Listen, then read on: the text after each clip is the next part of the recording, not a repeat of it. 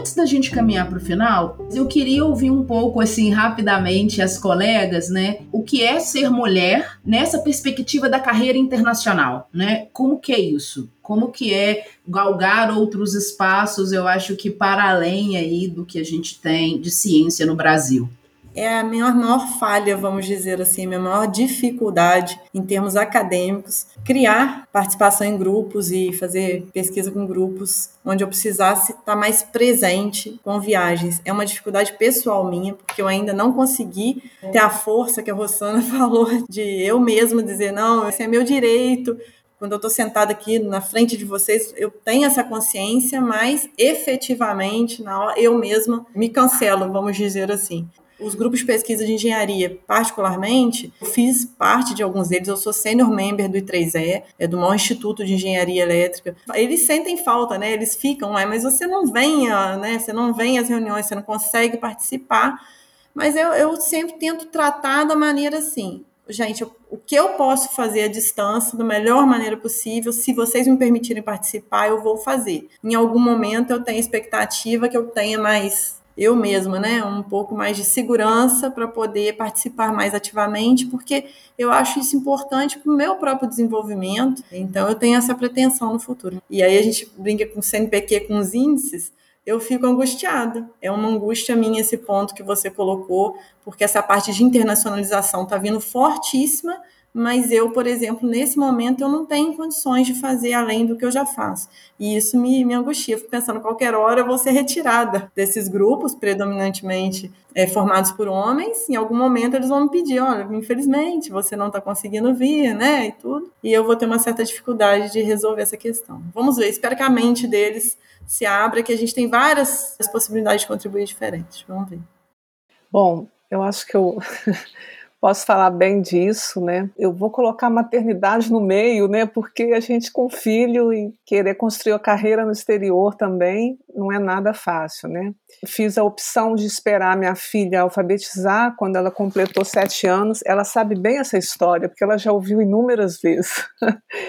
eu queria ter uma experiência no exterior e foi uma, eu falo, um divisor de águas na minha vida, né? Por questões pessoais, inclusive com dificuldades para sair do Brasil com uma filha menor em que o pai não queria que saísse. Enfim, enfrentei vários, vários problemas dessa ordem por isso que eu acho tão importante que as meninas na ciência, a gente precisa trabalhar a autoconfiança das meninas, das, das jovens cientistas, das mulheres. Porque se eu me lembro de uma coisa que me moveu, foi a minha determinação e autoconfiança. Eu queria muito ir para o exterior. E diante de toda a diversidade, né, quando eu pensava, gente, como é que eu vou para fora sozinha com uma filha morar fora, será que eu vou conseguir, né? É, como é que vai ser o meu desempenho? Essa decisão foi uma decisão difícil, hein, que durou um, um, bastante tempo eu tomar a decisão, mas eu tomei, me moveu e eu passei três anos fora do Brasil para um pós-doutorado longo. Primeiro eu pedi licença, já era professora por um tempo, depois eu renovei, morei três anos. Foi uma experiência das mais ricas na minha vida termos de morar fora, fazendo ciência com uma filha pequena. Então, repito, mas a, a autoconfiança, é importante trabalhar isso, porque realmente eu, eu queria muito e eu pensava, eu, eu posso fazer isso, eu sou capaz de fazer isso. E a partir daí, quando eu voltei ao Brasil, eu fui convidada para continuar minha carreira, continuar vindo, né? Eu estou aqui agora nos Estados Unidos como professora visitante. É, desde que eu voltei, eu faço isso e, por coincidência, 20 anos se passaram, né? Então, em 20 anos, eu fico um período aqui, três meses, quatro meses, dependendo do ano. Não é fácil conjugar as duas coisas. Realmente exigiu de mim muito mais sendo mulher do que exigiria de um homem por ser mãe e trabalhar muito mais horas, mas foi muito gratificante, né? Se eu tivesse que deixar uma mensagem, né, eu quero deixar mensagem para as meninas na ciência, para jovens cientistas, né? Eu amo ser cientista eu tenho maior paixão pela ciência. Não existe essa de essa crença de que tem um talento inato e aí eu não tenho. Não, existe é muito esforço, muita dedicação, muita vontade, muita disposição. Lembrar aqui que muitas pessoas que receberam o prêmio Nobel tiveram baixo desenvolvimento durante a, a época escolar, né? Então também ah, eu não sou um bom aluno, eu não tenho desempenho, não tive, eu, eu fiz um ensino médio ruim, eu nunca vou poder alcançar isso. Eu acho que é possível sim. Nós somos humanos, temos dificuldades. E a maternidade não é incompatível com a carreira de cientista, não é incompatível. É difícil, muito difícil, quando a gente pensa em morar fora do país, mas também não é incompatível. E no final, minha filha tem 26 anos, né? Eu vejo assim o orgulho quando ela vê a mãe cientista, a mãe, a mulher cientista, a mãe cientista. Então, ainda tem isso que a gente colhe de ser uma mulher cientista. Para mim, me moveu extremamente a questão da, de acreditar na, nesse sonho e de seguir em frente e saber que é possível. Então, eu quero reforçar a autoconfiança das mulheres cientistas, das jovens cientistas, das meninas cientistas.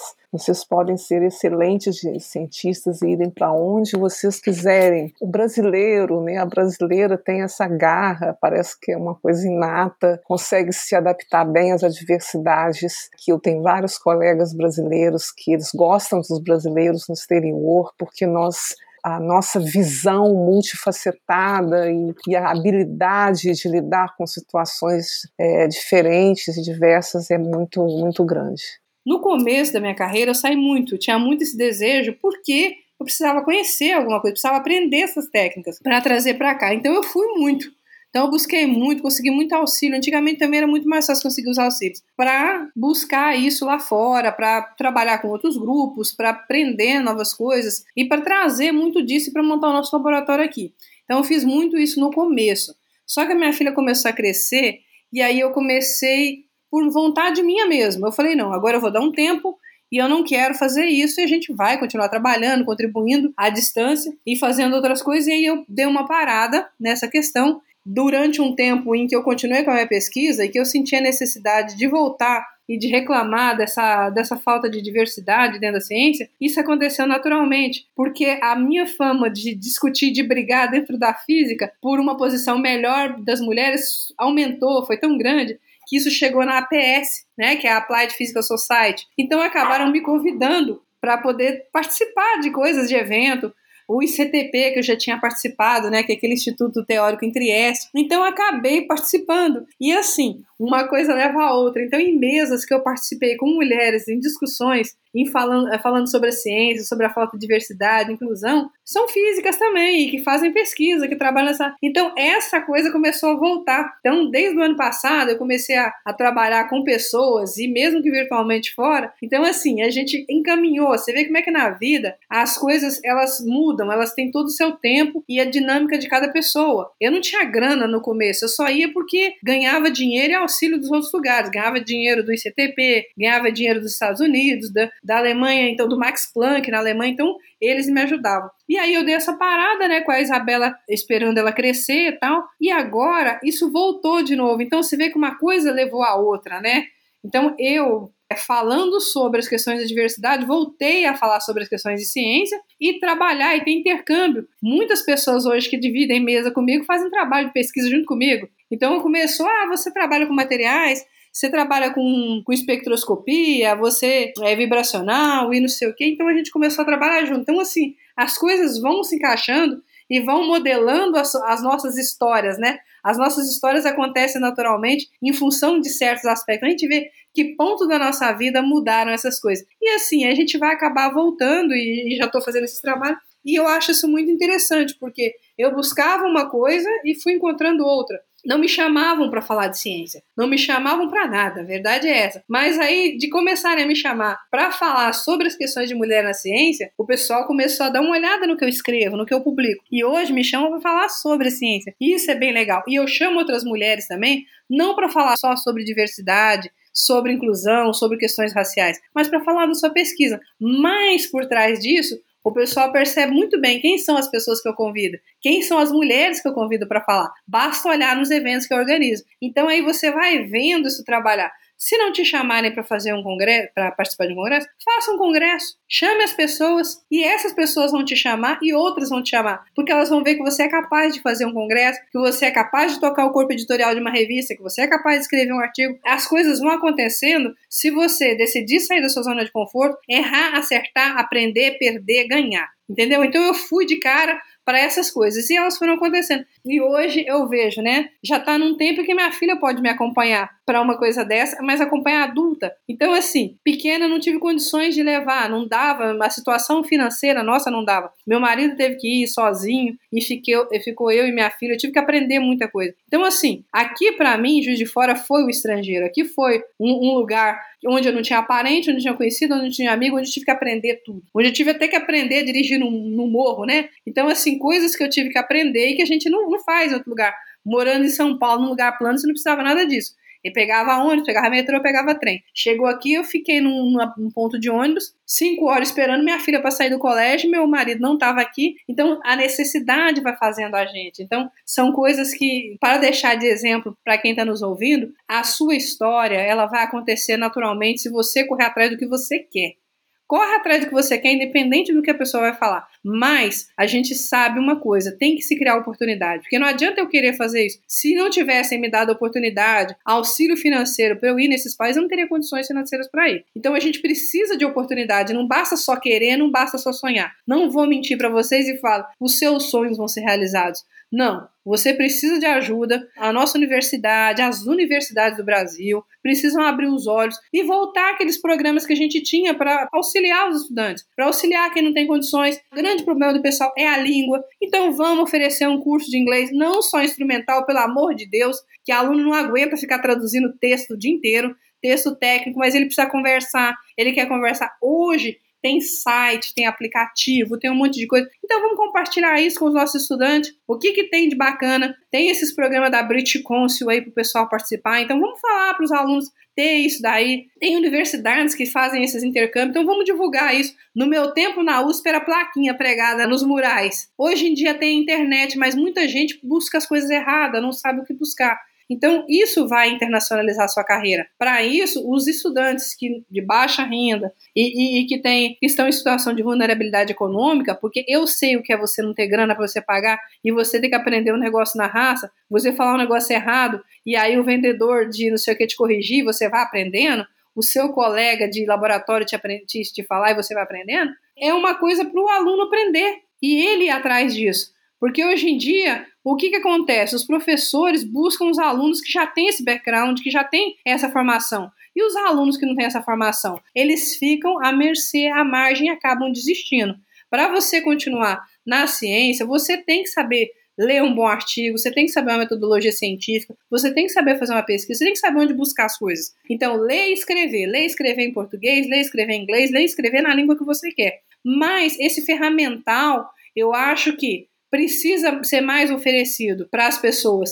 Tudo bem que precisa da gente ter vontade, querer, mas oferecer mesmo, ter isso dentro da universidade, de vez em quando criar uns grupos uns grupos de estudo, um grupo de pesquisa, um grupo de trabalho, como é que é feito o intercâmbio, fazer um seminário para falar para o aluno, ó, você quer ir para a Universidade de Colômbia, como é que acontece isso? Você quer ir para o MIT, como é que isso acontece? Explicar para o aluno quais são os caminhos das pedras. Existe uma série, ah, você quer ir para a Alemanha, o DAD está aí, como é que funciona isso daí? Você quer ir para a Inglaterra, como é que o British Council, como é que as outras coisas vão te dar informação sobre isso? Existe uma série de programas aí para ajudar mas às vezes o, nosso aluno não conhece, ou ele, ah, isso não é para mim, isso eu não vou dar conta. Tem aluno que não sabe o que é o ICTP. Né, o Instituto de Física Teórica, que está em Trieste, que oferece bolsa, e tem ele aqui no Brasil, tem ele aqui na Barra Funda. Então precisa compartilhar isso. Então, o que eu falo é isso: é compartilhar conhecimento, compartilhar oportunidade, criar essas nossas redes. Essas redes é o que é mais importante. Eu, enquanto divulgadora de ciência, eu criei muitas redes e as redes me ensinaram muitas coisas. Entre elas, o que a gente precisa formar redes de colaboração, redes de pesquisa. Eu não vou entrar no edital do CNPq sozinha e perder, mas eu vou entrar no edital com colegas que têm condições de estar ganhando e que trabalham em diferentes áreas. Aí a gente ganha, ganha todo mundo. O que a gente precisa aprender enquanto universidade é que a gente tem que ganhar todo mundo. Não é só, vamos fazer um grupo só de pesquisador sênior e deixar o resto para trás? Uh Isso, é isso que a gente reproduz, o que o nosso país faz. Poucos ganham muito e muitos não ganham nada. A, partir do momento que a gente mudar esse sistema na universidade e isso der certo, as pessoas vão querer fazer isso lá fora. Então vamos fazer a gente, vamos fazer a diferença. Então esse é o meu conselho para quem quer fazer ciência. Faça ciência de mão dadas, crie oportunidade para quem está chegando. Bom, eu acho que a Rosana, a Zélia, nessa última fala agora, né, eu acho que elas já apontaram para gente aí questões que nos faz entender um pouco, né, o que motivou o ingresso aí na carreira científica e ao mesmo tempo que faz permanecer na carreira científica e acho também que deixou uma mensagem para gente de como a gente pode trabalhar numa perspectiva de incentivo para que jovens, meninas e mulheres tenham o desejo de traçar o mesmo caminho da vida acadêmica e da vida científica. Para a gente finalizar, eu gostaria de ouvir um pouquinho também a Débora e a Bruni, né? Que reflexões assim que vocês deixam em termos de incentivo para futuras pesquisadoras, futuras cientistas. E aí só apresentar um dado da Unesco, segundo a Unesco, apenas 30% dos cientistas do mundo são mulheres. Então estamos diante de uma grande disparidade. E aí agora é com vocês, meninas, Bruni ou Débora, Estou falando meninas carinhosamente, entendam assim. Bom, se eu puder deixar um recado, eu acho que o principal é não tenha medo. Não tenha aquele medo que te bloqueia. Tenha coragem, faça tudo com dedicação, com carinho, faça coisas que te façam bem, Vão ocorrer obstáculos no caminho, mas se você se dedicar com a sua competência, com força de vontade, né, oportunidade, como já foi falado, isso vai ser ultrapassado e, e você vai, né? As meninas vão conseguir chegar em locais que elas estejam felizes, que é o mais importante. Cada uma com suas características, suas, suas personalidades, mas sempre buscando a sua própria felicidade, a sua realização, sem medo. Não deixem que as pessoas limitem vocês. Eu acho que esse é o recado que eu gostaria de deixar.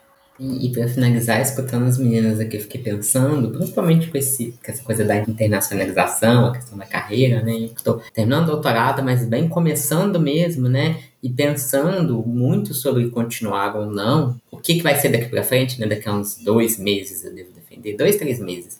E eu fico pensando, o que, que vai ser agora? Deixei de ser doutoranda, você é uma doutora, o que, que eu vou fazer agora? O que, que vai ser da minha vida agora, né? A gente pensa, o que, que vai ser quando acaba? As meninas trouxeram essas experiências de fora, pós-doutorado, eu tinha essa perspectiva, antes eu tinha assim, vou fazer um pós-doutorado e quero fazer um pós-doutorado, escolhi já um lugar, queria ir para Portugal, que tem uma professora que trabalha com psicologia feminista interseccional, então trabalhar isso, que é algo que me motiva, né?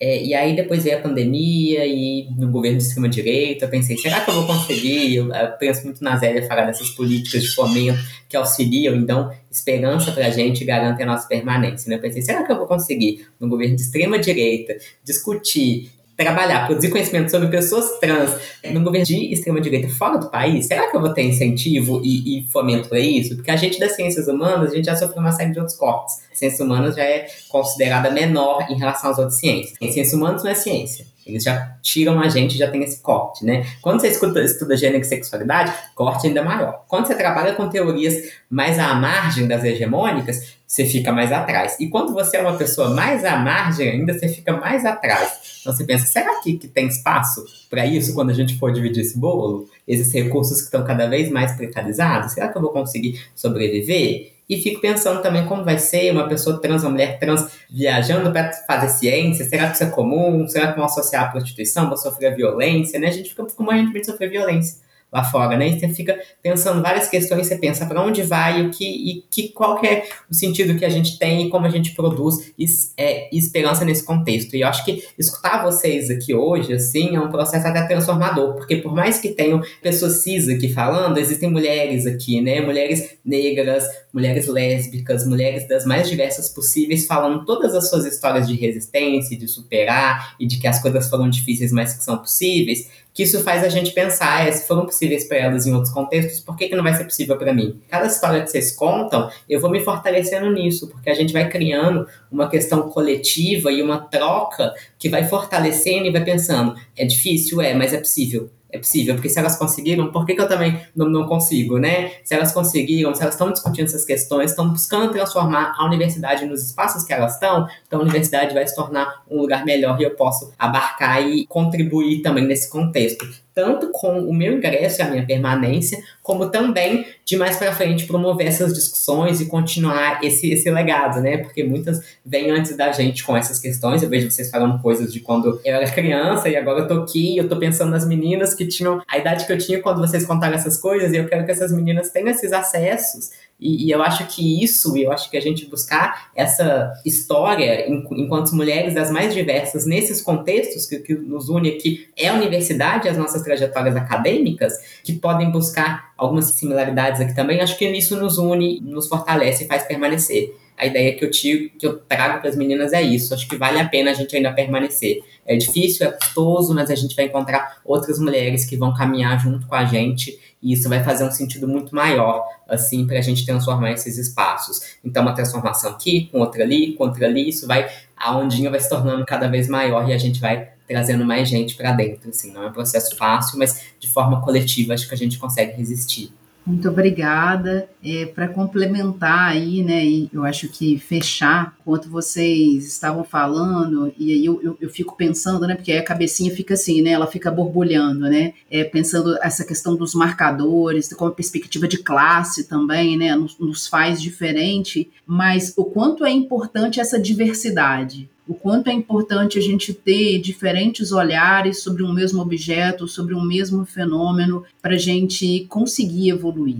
E aí, quando eu penso o que, que me motivou a ingressar e o que, que me motiva a permanecer na carreira científica e acadêmica, eu acho que é a possibilidade da mudança. A possibilidade de ter na educação e na ciência algo transformador. Quando eu digo transformador, e aí, assim, ouvindo um pouco da, da história da Zélia, da questão das, das diferentes violências que Bruni também coloca, a Débora também coloca isso, a Rosana, porque são isso, né? São diferentes formas de, de violência. E aí eu fico pensando o quanto a ciência, o quanto a educação ela é transformadora e a importância do papel sobretudo da instituição de ensino superior pública, né? E aí eu estou falando das instituições de ensino e de pesquisa como que elas são importantes para a estruturação, para a configuração de uma outra sociedade que não é essa que a gente vive, porque eu sou, eu tenho esperança, sou romântica e acho que a gente ainda pode viver num outro modelo de sociedade, né? Uma sociedade que seja mais justa, que seja mais igualitária, que seja democrática de fato, que tenha uma conjuntura histórica, política e econômica que nos favoreça, né, a desenvolver em todas as nossas potencialidades. E aí, nesse sentido, eu acho que não tem como eu não pensar um pouco nessa minha trajetória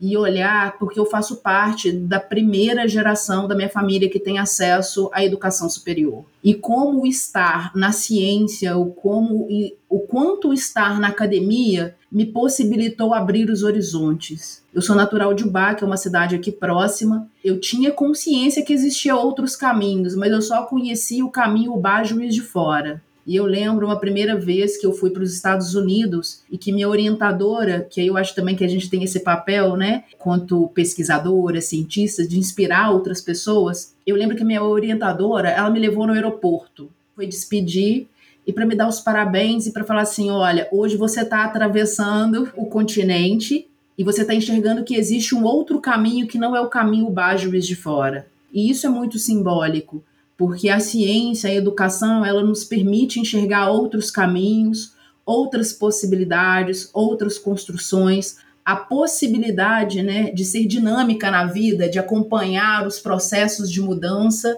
e, ao mesmo tempo, eu acho que de ter anseios, de ter sonhos. Né? Entendo que a questão da autoconfiança, a questão do incentivo né, a ser contrário a essa cultura do medo, a cultura da violência, da perversidade, ela é fundamental. Mas eu acho também que a gente tem um caminho que é um caminho coletivo, acho que é um caminho institucional que tem como grande objetivo a igualdade de gênero. E não só de gênero, mas eu acho que para o momento aqui de hoje gostaria de frisar essa perspectiva da igualdade de gênero, né? E precisamos ter como meta acabar com todo e qualquer tipo de discriminação contra meninas e mulheres e que a gente possa caminhar no entendimento e, ao mesmo tempo, no desenvolvimento de ações institucionais que incluam acolher, respeitar e prover boas condições para que essas meninas, mulheres e também para que nós, obviamente, possamos nos desenvolver em toda a nossa potencialidade e assim contribuir, eu acho que para uma outra sociedade. Deixo mais uma vez aqui, eu acho que registrado em nome da nossa universidade o quão foi valioso esse momento. Agradecer, eu acho que a disponibilidade, generosidade de vocês é, por estarem aqui é, compartilhando não só o tempo de vocês, mas também as experiências. E gostaria de dizer que é muito bom saber que eu divido espaços com mulheres como vocês e que, assim como vocês, existem outras mulheres que também são multiplicadoras dessas ideias, dessa coragem, dessa capacidade de resiliência e resistência, né? Que é porque é o que a gente enfrenta e a importância da gente caminhar nessa cultura que seja uma cultura antimachista, pensar que temos que criar não só homens, mas também mulheres, né, que não sejam machistas. E aí deixo meu muito obrigado à imagem institucional também por todo esse apoio, pela possibilidade da gente construir esse diálogo. Eu acho que é compartilhado, transversalizado, né? Porque estamos falando de colegas aqui de diferentes áreas de campo de conhecimento, mas ao mesmo tempo com experiências subjetivas de vida que são muito distintas. Então, assim, o meu muito obrigada. Passar para a gente agora realmente finalizar a palavra para cada uma se despedir e fica assim o meu forte abraço e agradecimento em nome não só da DIAF, da Ouvidoria em Ação Especializada, mas também da nossa instituição como um todo. Muito obrigada. Eu queria agradecer pela oportunidade de estar aqui com vocês. Foram momentos extremamente enriquecedores para mim pessoalmente e até profissionalmente. E desejo que todas vocês tenham muito sucesso na vida, de maneira geral, na carreira profissional e pessoal, muitas alegrias e que a gente seja cada vez mais valorizada e respeitada, independente das nossas escolhas, das nossas decisões. Obrigada. Eu também gostaria de agradecer. Eu gostei muito de participar, achei o formato leve, gostoso, né? Me abrir de uma forma para falar também é, essa ideia de falar um pouco mais das minhas experiências pessoais, o que tem por trás da cientista Rossana. É bom compartilhar e eu espero que tenha isso sirva também de motivação para os jovens cientistas e para as meninas na ciência de passar também essa paixão que eu tenho por ser cientista, uma coisa que me move muito, apesar de todas as, as dificuldades que eu passei e, e, ainda, né, como mulher, enfrento na minha vida acadêmica. Então, meu muito obrigado, adorei compartilhar com vocês, aprendi aqui muita coisa com essa discussão e agradecer à universidade a oportunidade de estar aqui. Também gostaria de agradecer muito essa tarde maravilhosa, esse encontro. Gostaria de agradecer à comunicação e à parte institucional da universidade por ter proporcionado esse evento e estar aqui com vocês nessa tarde. Assim, eu aprendi muita coisa. O falou muito bem a leveza de a gente estar contando um pouquinho das nossas histórias, compartilhando aqui a mulher, a mãe que existe por trás da cientista, sabe? Então, eu acho que foi muito bacana. A gente sempre aprende muita coisa nós tivemos momentos assim para recordar coisas boas, coisas ruins da nossa carreira e saber assim que a gente, apesar de tudo isso, nós vamos seguir em frente. E que amanhã depois a gente vai estar ali dando as nossas aulas, resolvendo os problemas que vão aparecer no laboratório, comemorando as vitórias, os artigos que são publicados, reclamando dos que são rejeitados, correndo para entregar projeto ali em cima da hora, chamando colega de todo lugar para participar junto com a gente, participando com os colegas. Essa é a vida do cientista e eu acho que a gente é muito grato por isso. Então, obrigada por essa tarde, obrigada por esse momento aí. Eu aprendi muito, com certeza vou levar isso. A gente vai assim continuar essa nossa conversa fora, com certeza, porque muita coisa boa aqui, muito, teve muita troca aqui, sabe? Teve muito aprendizado. Então, gente, assim, muito obrigado para quem está nos assistindo, é isso.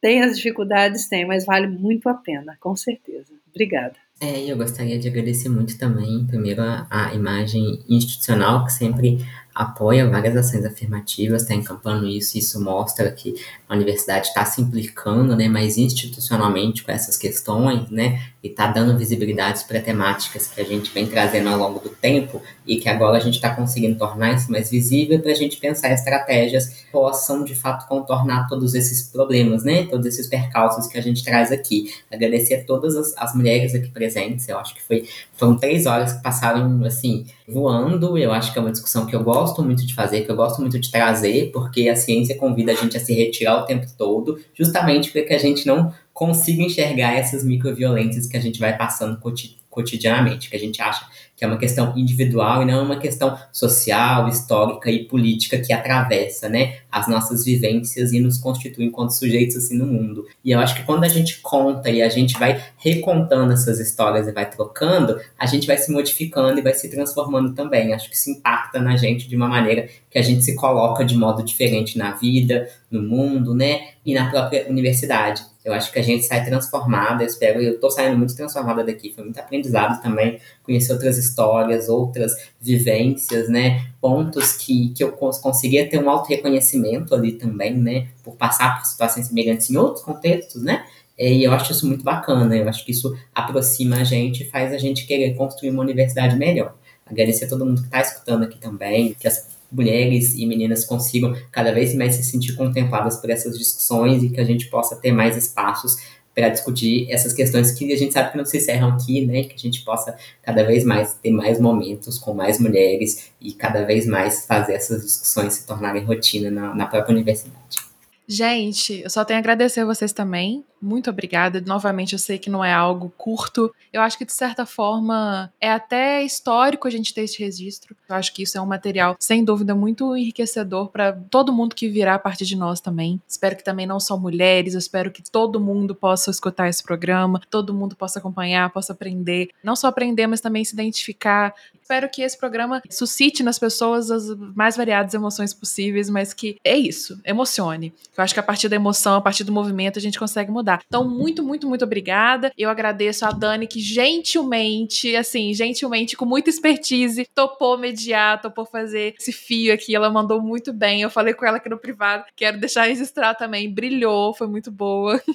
obrigada, Dani. Obrigada, Débora. Obrigada, Zélia. Obrigada, Rossana. Obrigada, Bruni. Muito obrigada. É, a Dani já frisou, vocês citaram aí, vocês cederam o tempo, o conhecimento, as experiências. E eu acho que quando a gente fala da nossa experiência pessoal, além da nossa própria experiência profissional, também vem de um lugar de muito esforço, também é muito laborioso, também é muito. Não digo pesado, porque eu acho que nada aqui foi pesado, mas é, é algo que também nos custa. Então, compartilhar isso tem um custo pra gente e eu tenho certeza que o custo hoje foi muito positivo. Não só pra gente aqui, mas para quem vai acompanhar esse programa. Obrigada novamente à Imagem, toda a equipe da Imagem. A gente tem aqui, ó, a Yara, o Breno também da Imagem. Obrigada a Bárbara, que foi outra idealizadora e produtora do programa. A Yara, o Breno, todo mundo da nossa equipe. Muito obrigada.